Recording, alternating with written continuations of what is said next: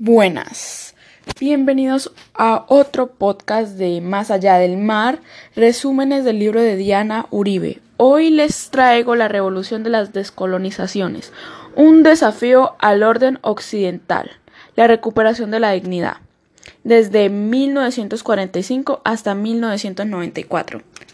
Así que, comencemos con este podcast. Veremos cómo en las demás revoluciones la masa euroasiática en la mayoría de sus revoluciones tienen impacto o se desarrollan en la misma. Veremos cómo en las demás revoluciones la masa euroasiática, que es Europa y Asia, Euroasia, en la mayoría de sus revoluciones tienen impacto o se desarrollan en la misma. En este caso, esta revolución, aunque sucedió en este continente y tuvo un enorme impacto en él, no fue específicamente un fenómeno europeo. La revolución de las descolonizaciones debe entenderse como un desafío al orden occidental. En este podcast, hoy nos centraremos en África, que es donde nace el fenómeno. Pero no solo sucedió en este continente, sino que fue un movimiento global que transformó las esferas de la identidad política y de la sociedad en distintas partes del planeta. Para ese entonces estaba en juego la reestructura geográfica la emancipación política de los estados de Asia y África.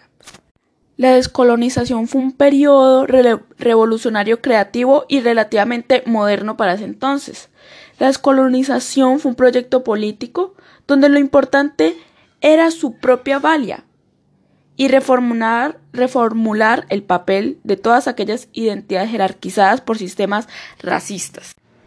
El movimiento de la descolonización comenzó en la India en 1947, logrando ser el primero con independencia que luego se extendió por Indochina o sea, India y China, y sureste asiático, sureste asiático, en su totalidad, hasta, hasta que Ghana, siendo el primer país africano en independizarse, marcando así el inicio de un nuevo tiempo y una forma moderna de descolonización.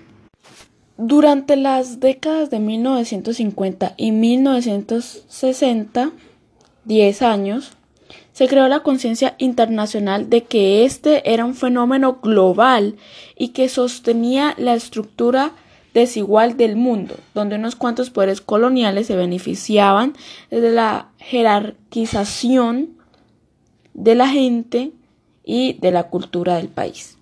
Durante las décadas de 1950 y 1960, 10 años, se creó la conciencia internacional de que este era un fenómeno global y que sostenía la estructura desigual del mundo.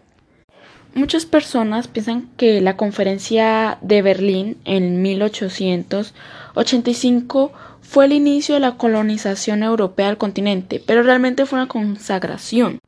La verdad es que en pocas décadas distintas naciones europeas ocuparon territorios africanos con el fin de asegurar los recursos naturales para sostener el crecimiento acelerando la revolución industrial.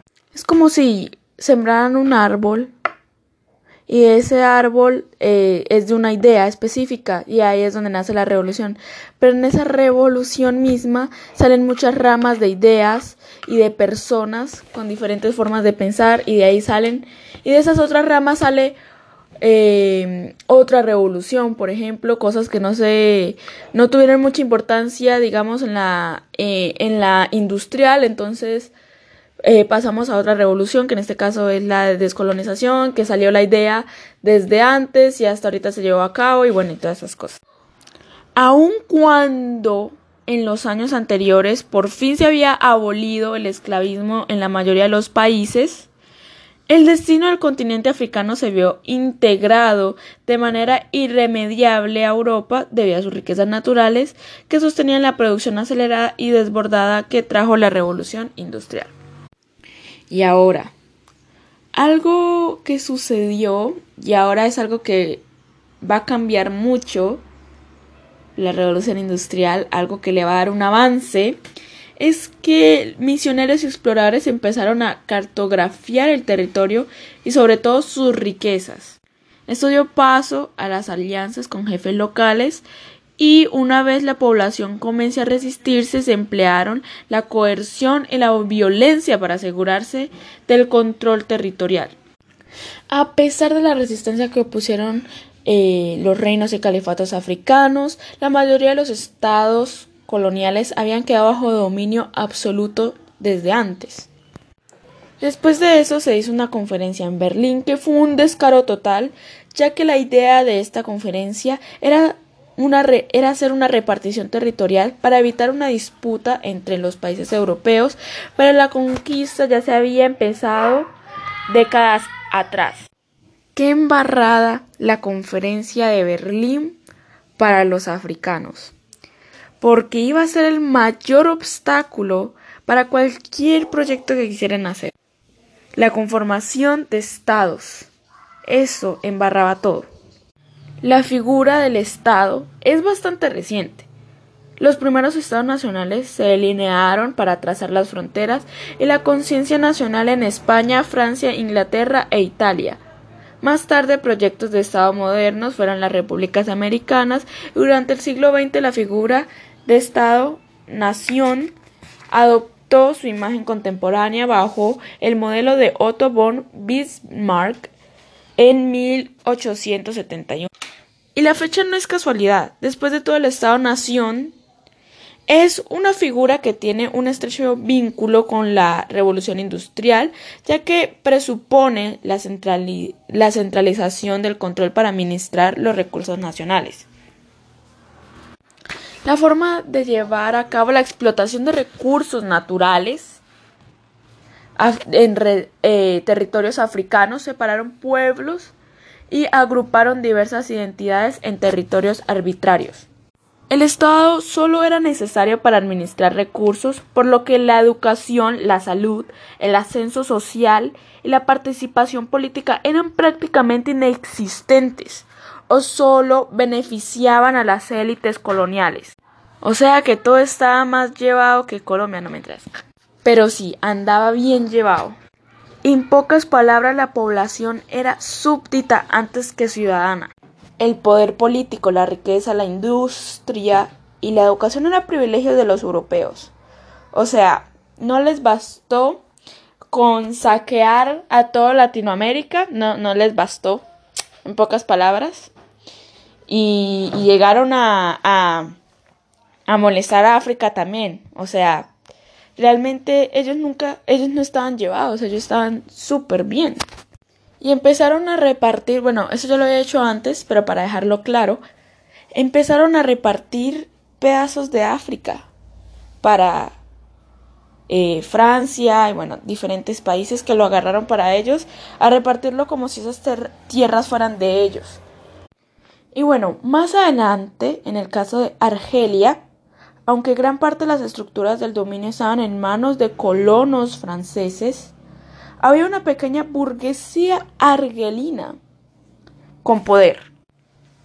No obstante, más allá del grado de participación política de los nativos en la administración colonial, los derechos eran privilegios de unos pocos. Las colonias portuguesas y francesas de hecho, tenían la llamada política de asimilación, la promesa que te garantizaría una plena ciudadanía francesa o portuguesa, respectivamente, solo si adoptabas la cultura, lengua y los modos de metrópoli, lo que dio paso a la creación de élites locales cuya identidad era a grandes rasgos francesa. Y ya luego, muchos años después, países como Guinea y Ghana eran la excepción, ya que en la mayoría de los casos los términos de los nuevos estados fueron definidos por los colonizadores. Casi todas las constituciones fueron escritas o ratificadas por delegados de las, de las metrópolis y la estructura del Estado colonial apenas, que apenas se modificó. La revolución de las descolonizaciones abrió entonces las puertas de un proyecto humanista, porque implica restaurar la humanidad de la que los pueblos colonizados hemos sido despojados. Y vea, la deshumanización es también genocidio cultural, ya sea eh, revolución industrial, el comunismo, el capitalismo, el progreso, etc. La descolonización es entonces el ser. Significó y aún significa luchar contra ciertas narrativas binarias. Ahora, viéndolo desde el lado de Colombia, de nuestro país, ¿quién ha escrito la historia de los pueblos? Los colonizadores. ¿Por qué en Colombia aprendemos en el colegio la historia griega, la historia griega antes que la de los muiscas? ¿Cómo está dividida la historia misma? La concepción lineal de antigüedad, Edad Media, modernidad no es solo la historia europea. ¿Cuáles son los principales autores de la literatura universal? Salvo escasas excepciones no son en su mayoría europeos, hombres y blancos? ¿Por qué nadie nos cuenta sobre África? Vea, tan importante. Y es verdad, como estudiante siempre nos enseñas cosas en Europa, cosas de los nazis, y nunca nos enseñan de nuestras propias guerras, de nuestras cosas internas. Es tan impactante. Deberían enseñarnos eso de nuestro, de nuestro país y tan grande que es y enseñarnos más de nuestra cultura, claro, sí, sí nos enseñan, pero realmente es muy raspando. Este proyecto nos ha permitido repensar y en cierta medida reescribir la historia que en pocos siglos se construyó alrededor de las vicitudes europeas. Se trata de una transformación fundamental, aún en marcha, que nos abre la puerta a otras fuentes del saber y a replantear y ubicar nuestra identidad de nuestra propia definición a asumir un nuevo papel de la historia. Y bueno, hasta aquí se acaba esta revolución. Muchas gracias por escuchar el podcast. Nos vemos en unos días, ya el último podcast, creo, sí, ya el último podcast. Y ya, y ahí se acaba ya este, esta serie de podcasts. Así que nos vemos la próxima